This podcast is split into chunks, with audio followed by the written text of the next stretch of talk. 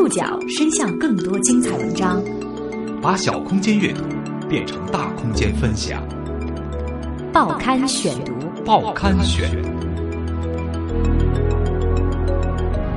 把小空间阅读变成大空间分享。欢迎各位收听今天的报刊选读，我是宋宇。今天的报刊选读要和大家来说说加班那些事儿。岁末年初又逢加班季。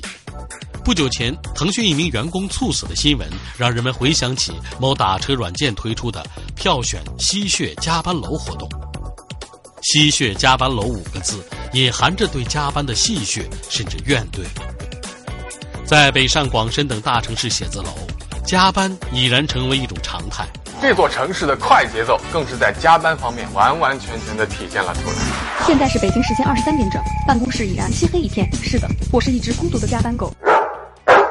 每天都加班到深夜呀，累哟哩累哟哩累呼。没有人愿意加班，可这些在大城市打拼的白领却无力改变现状，不得不在办公室熬夜。他们盯着电脑，希望能追求到某种遥远又让人感觉真切的东西。报刊选读今天为您讲述吸血加班楼里的年轻人。二零一五年十二月十三号晚上，腾讯技术研发中心语音引擎组副组长李某某陪着怀孕的妻子在小区里散步，对生命充满期待。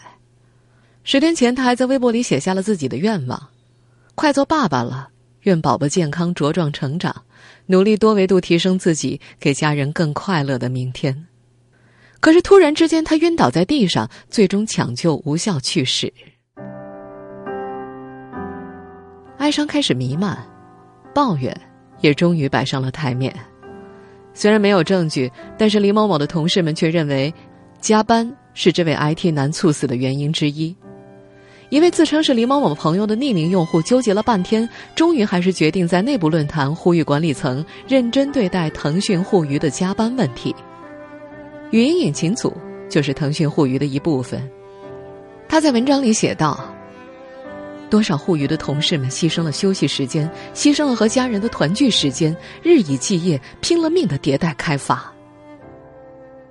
这位匿名用户还记得，在二零一五年四月，滴滴出行推出了名为“北上广深票选 PK 吸血加班楼”的活动，他们腾讯互娱所在的科兴科学园光荣登顶。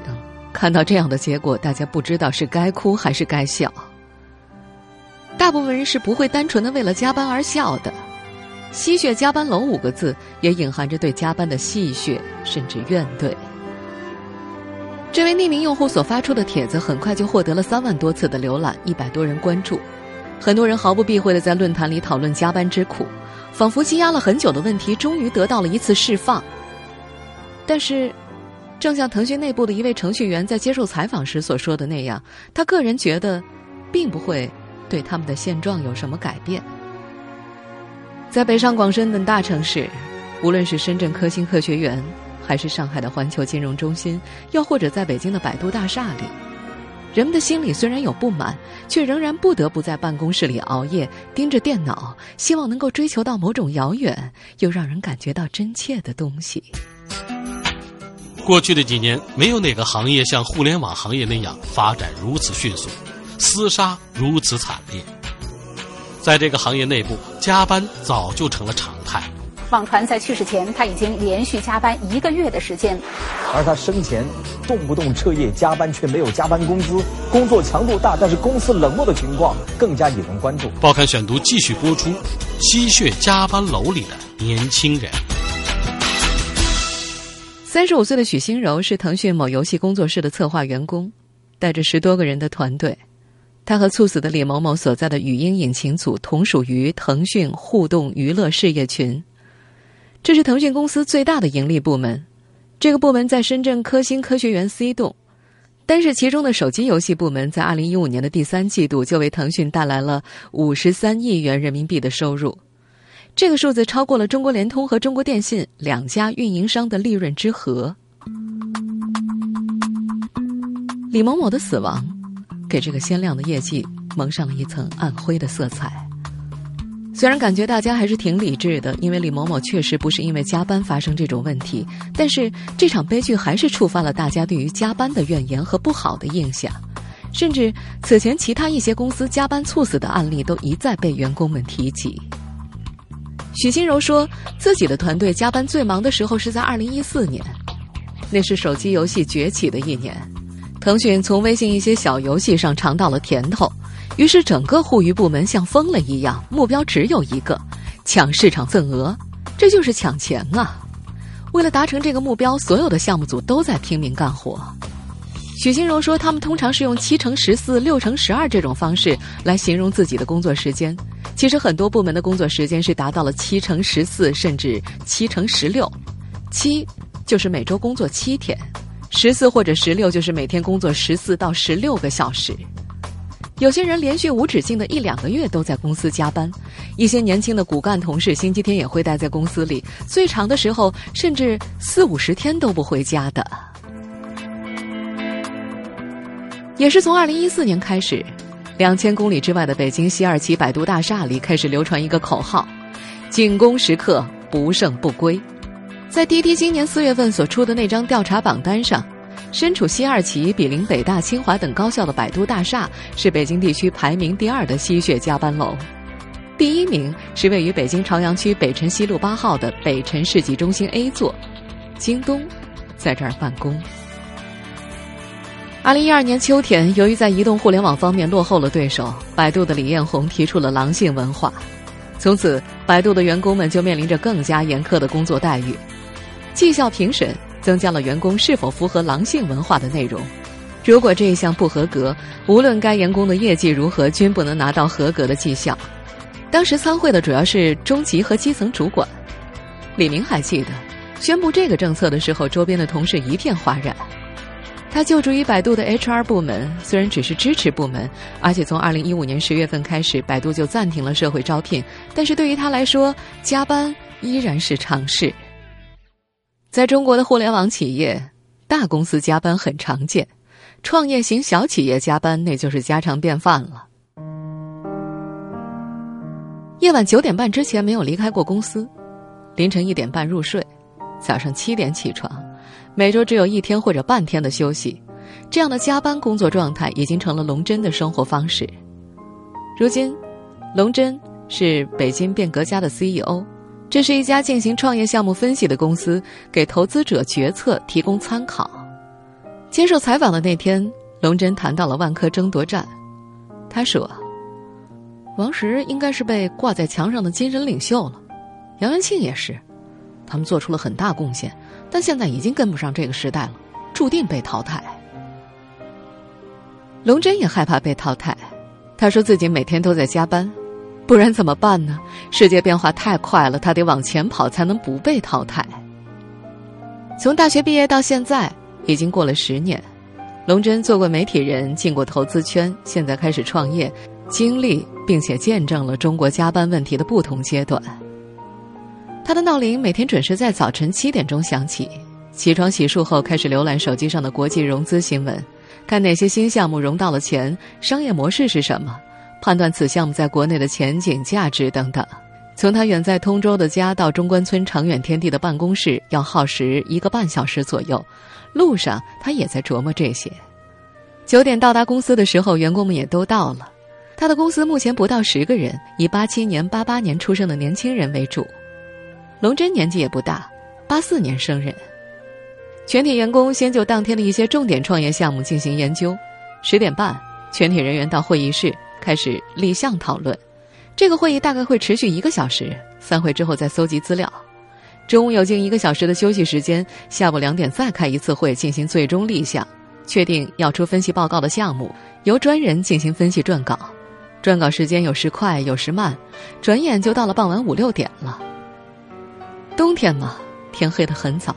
长远天地这座写字楼里亮起了灯，大厦瞬间灯火通明，进入了夜间加班的状态。作为 CEO 的龙真不走，员工们也不走，除非特殊有事请了假的。龙真说：“他们这是一个集体协作的项目，每个人都被胁迫着要群策群力，项目分析报告最终出台前，每个环节的人都得在，方便沟通交流。尤其担心是出问题，出一点差错就会被人们笑话。每天晚上的公司聚餐已经成了他们公司的一项团队建设活动。他会召集员工到楼下找家餐厅，点完菜，团建也就开始了。他把这个活动称为学习。白天的时候，大家都在忙工作，脑子里想的都是投资创业。晚饭期间，能在一起学习管理、定位层面的东西，包括商业新模式、人力资源管理等等，也聊聊最近看了哪些书籍、学了什么方法论等等。吃晚饭并不是一天的结束，之后他们还需要上楼干活。在老板龙真看来，他的员工们都很享受。他说自己的公司是个学习型组织。他还反问：“你准备高考的时候，不会下午六点钟之后就看闲书？”看电视吧，啊！白领们，尤其是互联网公司的白领们，为什么会频频加班？真像上面那位互联网公司的 CEO 所说的那样心甘情愿的加班吗？报刊选读继续播出：吸血加班楼里的年轻人。在北京西二旗地区。一家移动互联网创业公司的 CTO，也就是首席技术官古墨看来，所谓什么心甘情愿的加班、享受加班，不过是老板的一厢情愿。老板希望公司有一个加班的习惯、氛围和文化。大公司还好，小公司加班就太狠了。尤其那些准备上市的和正在创业的，大多是没有计划和头绪的。他们的工作优先级是按照市场部为导向。市场部催哪个活儿，就得放下手头的冲刺哪个活儿啊！古墨记得自己刚到公司的时候，跟另外一个做技术的小孩天天通宵，最晚凌晨六点才走，下班后也不会回家，在公司提供的床上睡上两个小时，八点起来继续干活，最多一个星期他有四天没回过家。在他看来，尤其是那些创业公司做事没有计划，混乱的很。他举了个例子。比方说啊，你们公司的市场或者商务拉来一个活儿，就得立刻做，把手头不太急的放一边，先做急的。但是之后你这个不太急的活儿又来人催了，就又得去忙那个。那一天到晚被别人催的最急的活儿，就是手头正在做的活儿。在从事敏捷开发咨询的泰德看来，这其实就是被加班。敏捷开发是一种以提高开发效率和响应能力为目标的理念。越来越多的现代企业正试图通过这种理念来改变效率不高但是又频繁加班的现状。因为现在大城市写字楼加班的情况太严重了，很多公司会聘请泰德他们来帮助自己的员工提高工作效率。在这位咨询员看来，他们接触过的公司什么行业都有加班的，主要因为大环境就是这样，很多时候就会莫名其妙的加班。他解释说，在职场主动加班是极少数。我们看到的情况大多数都是被加班。在泰德所接触到的公司当中，出现加班的原因有很多种。他以程序员为例说：“嗯，大部分的程序员可能自身的技术水平还处于中低水平，他们就需要很努力的去加班，去保住自己的职位。还有一些人呢，其实就是他已经养成了拖延症的习惯。”泰德他们。曾经在某个公司的 IT 部门做过一个实验，六点钟下班必须要关机，实施的很果断，不管你在不在写代码，全部关机。程序员们一开始拒绝的，需要赶，于是他们就直接扣笔记本。结果发现，这帮原来动不动就在公司做到七点八点的程序员，在经历了不加班的阵痛之后，工作效率反而提高了。在百度的 HR 部门工作的李明也觉得。对于他们公司的很多人来说，加班其实已经成了一种习惯，工作节奏已经形成了。李明说：“程序员们习惯自己八九点钟才离开公司，他习惯这种状态。我个人觉得，不见得说他白天就真忙的不行，可能他白天的节奏是放松的，但晚上大家都走了，他们就一组人在那儿写代码，可能他们觉得这效率就很高，就成了一种习惯了。”当然，加班也有强制性的，比方说华为的奋斗者协议。二零一零年八月下旬，一份神秘邮件进入华为部分中高层的邮箱，倡导员工签署一份协议，放弃带薪年休假、非指令性加班费和陪产假，以此保证自身的成绩考核达标和获得相关的分红和配股。泰德说：“，你被加班的同时，还要把你搞成一个奋斗者的样子，很多员工并不愿意啊，但无力抗争，就只能够妥协，接受了。”这种糟糕的被加班，在北京一家移动互联网创业公司当首席技术官的古墨也曾经遇到过。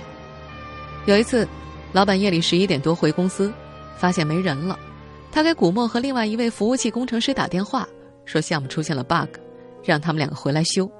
这一休就休到了凌晨三四点。这样被从睡梦当中唤回公司的事情发生好几次之后，古墨和老板吵了起来。老板承认。这就是对你们过早离开公司的惩罚。古墨把这称为老板的复仇，他揣测老板的心理。啊，老板可能想，你的工资在整个公司最高的，给那么高的薪酬，不可能让你闲着，否则他会难受。古墨的公司也有团队建设，不同于龙真他们公司的晚饭学习型，他们的团队建设是夜里十二点进行的。公司老板喜欢足浴桑拿。在网上团购了洗浴票之后，领着大家一块儿去。进去一看，环境肮脏不堪。可是这是团建啊，员工也不能够擅自离开。于是，在一片热气蒸腾当中，有关互联网的激情演说就开始了。云里雾里，谁也看不清对面到底是谁。人为什么要没完没了的加班？这种中国式加班是从什么时候兴起的？背后又有什么历史渊源？报刊选读继续播出：吸血加班楼里的年轻人。回想起来，年轻的创业者龙真的加班岁月始于自己大学刚毕业。那时候他进了新浪网，做内容监控编辑和时事论坛的版主，除了及时删除反动和黄色内容，还要在论坛上炒作话题。原本的上班时间是早八点到下午五点，但是话题的炒作会一直持续下去，晚间达到高峰，使得他每天晚上离开单位都要等到二十二点以后了。那时候他的住处离新浪不远，骑自行车上下班。他交了女朋友，女友常嫌他加班没时间陪，闹出不愉快，甚至要分手。他有点讨厌并排斥加班了，感觉回到家中躺在床上，脑子里还是论坛中的那些事儿。他问自己。人为什么要没完没了的加班呢？这个问题，我们或许要从历史中来寻找答案。英国历史学家汤普森在其著作《时间、工作纪律和工业资本主义》中认为，随着制造业的兴起，与工作相联系的时间制度建立起来，新的资本主义制造系统利用时钟和时间来管理工人。并使之逐渐成为新的工作习惯。工作制度建立之初，由雇主单方面决定工作时间，是工业化国家的共同经历。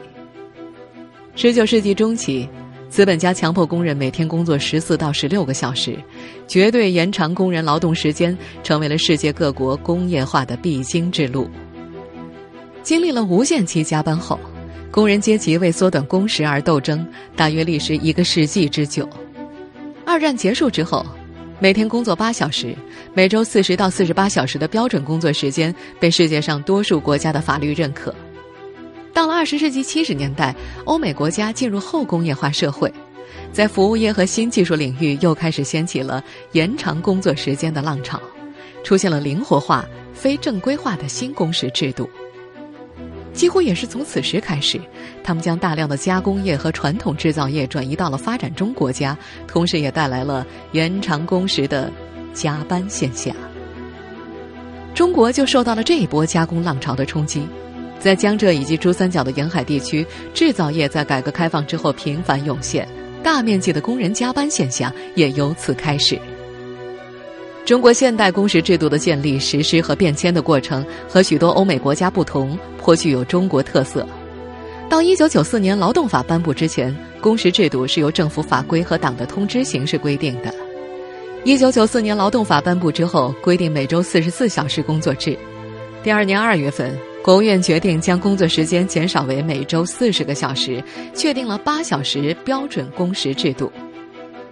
但是制度并未得到很好的执行，一直到二零一零年，深圳廊坊等地的富士康工厂陆续发生了员工跳楼事件，以极其惨烈的形式将加工业超时加班的问题推到了公众面前。现实中的加班问题其实要更加普遍。根据全国总工会第六次职工状况调查数据显示，百分之七十六点三的职工每周工作时间超过法定的四十小时，只有百分之二十点一的职工从不加班，百分之三十二点九的职工能够按照法律规定领取加班费。二零一四年，北京师范大学发布了《二零一四中国劳动力市场报告》，当中也指出，中国各行业的劳动者存在着不同程度的超时加班现象。九成行业周工时超过四十个小时，超过半数的行业每周加班四个小时以上。虽然因为富士康跳楼事件，制造业加班状况饱受诟病，近些年来，投资银行、互联网企业的加班状况也成了热门话题。但实际上，他们的加班时间其实是比较短的。该报告的主持人、北师大经济与工商管理学院院长赖胜德举例说。比方说金融业吧，有的地方平均每周的上班时间是不到四十四个小时的。根据这份报告，加班情况最为严重的其实另有其人，住宿和餐饮业劳动者平均每周的工作时间长达五十一点四小时，排名第一位；建筑业、居民服务、修理和其他服务业分列二到四位，而且这四个行业都已经超过了法律规定的特殊行业周工时四十九小时的界限。交通运输、仓储和邮政业以及制造业的周工时是四十八点八小时和四十八点二小时，上述六个行业每周的加班时间都超过了八个小时。也就是说，按照劳动法规定的日八小时工作标准，这些行业的工作者平均每周只能够休息一天，甚至更少的时间。您正在收听的是《报刊选读》，吸血加班楼里的年轻人。刚三十岁出头的龙真，发丝已经染白，身体有些虚胖。他没有时间健身，也不用药补，他用精神疗法放松，给自己许上一个美丽的前程。他一直安慰自己，之后的某一天做成一个大项目，就可以提前退休了，轻松的生活。或许等到四十岁就可以，但或许到了四十岁还是停不下来，还得往前爬。也许六十岁就能歇一歇了。离开新浪之后，龙真先后干过杂志，闯过投资圈，最终决定自己创业。他所经历的每一份工作，加班都是如影随形。到了现在，加班在他的眼里早就不是问题了。财务自由，是很多白领加班者许给自己最大的诱惑。对加班不太情愿的古墨，也渴望着等到自己四十岁的时候攒够钱就不干了。他明白，程序员吃的是青春饭。他也体味到这份职业超低的幸福感，整天写代码，挣了钱都没时间花。他最害怕的是职业当中隐藏的危险性。唉，一般累死的都是技术经理。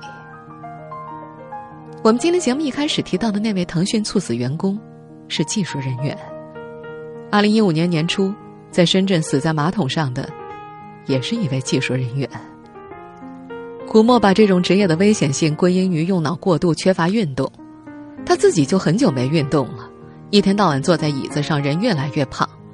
但是，他仍会有些无奈的激励手下的新人要加班好好干。他经常会跟他底下的小孩讲：“不好好干，以后混不下去，只能够回老家建材城卖地板去。”不过，古墨最害怕的东西，在龙真看来却是自己创业的动力。他的家。在石家庄郊县，他说不怕创业失败，更不会放弃拼搏，大不了败了就回家，家里还有地种。龙真和爱人刚买了房，每个月的房贷有八千多，儿子已经两岁多了，两人工作都忙，只好送到了顺义的姥姥家里。他已经快一个月没见到儿子了。采访结束，龙真送记者进了地铁站，他低头看了一眼手机。刚过十八点三十分，他自言自语的说道：“啊，这是回家最早的一次了。听众朋友，以上您收听的是《报刊选读》，吸血加班楼里的年轻人。我是宋宇，感谢各位的收听。今天节目内容综合了《维斯塔看天下》的专题报道。收音节目复播，您可以关注《报刊选读》的公众微信号，我们的微信号码是“报刊选读”拼音全拼。您还可以登录在南京 APP 和喜马拉雅 FM 关注我们的节目。明天见。